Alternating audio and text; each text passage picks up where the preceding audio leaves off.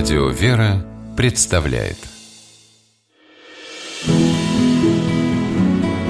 Имена, имена милосердие.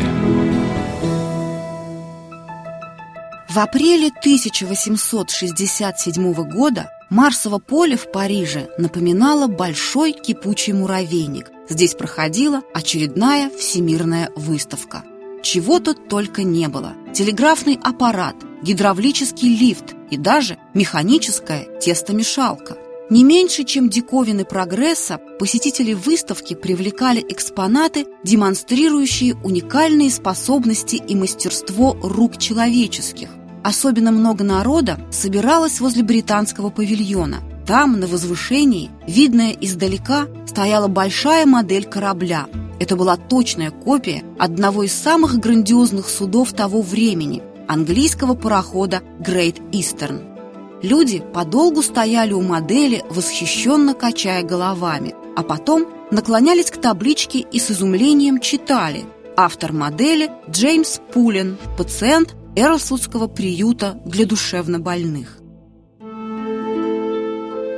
Создатель этой удивительной копии, кстати, завоевавший тогда бронзовую медаль Всемирной выставки, был пациентом доктора Джона Лэнгтона Дауна, и именно ему был обязан возможностью беспрепятственно заниматься любимым делом – моделированием кораблей – когда в 1858 году доктор Даун, назначенный в Эрслузский приют начальником по медицинской части, впервые переступил его порог, пациенты там не то что работать в мастерской, из палаты не всегда могли выйти без пристального надзора.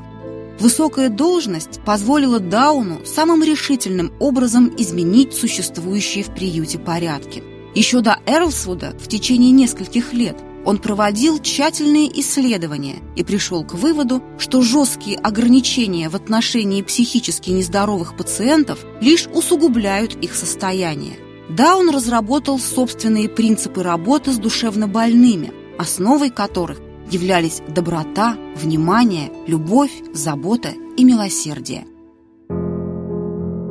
И полугода не прошло, как Эрлсвудский приют из мрачной психиатрической лечебницы превратился в дружное сообщество людей, пусть немного особенных, но от этого не менее талантливых, целеустремленных и интересных. Доктор Даун организовал для пациентов обучающие кружки по их интересам и возможностям. Обитатели Эрлсвуда занимались музыкой, живописью, плотницким ремеслом, садоводством – Пациенты, еще вчера не умевшие толком даже говорить и страдавшие расстройством внимания, с помощью специальных тренингов, разработанных Дауном, заучивали и декламировали вслух целые поэмы. Джон Даун заботился и о материальном обеспечении приюта. Он сумел устроить хозяйство Эрлсвуда таким образом, что приют, по сути, сам обеспечивал себя и пищей, и одеждой, и даже мебелью. Тот самый Джеймс Пулин который строил из дерева поразительной точности и тонкости модели кораблей,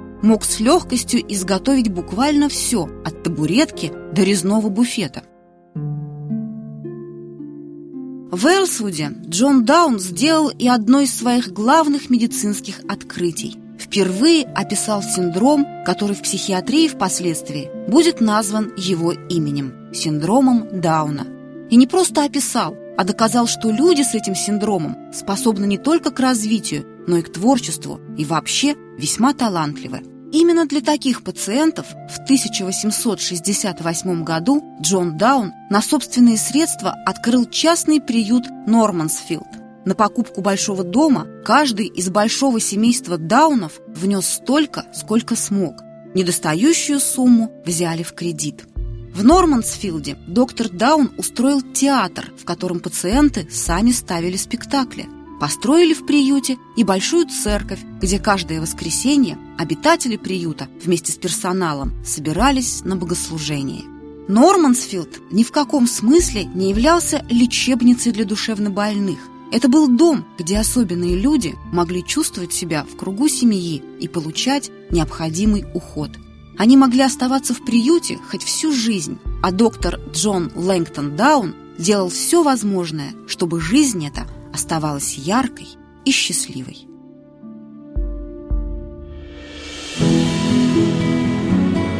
Имена, имена милосердие.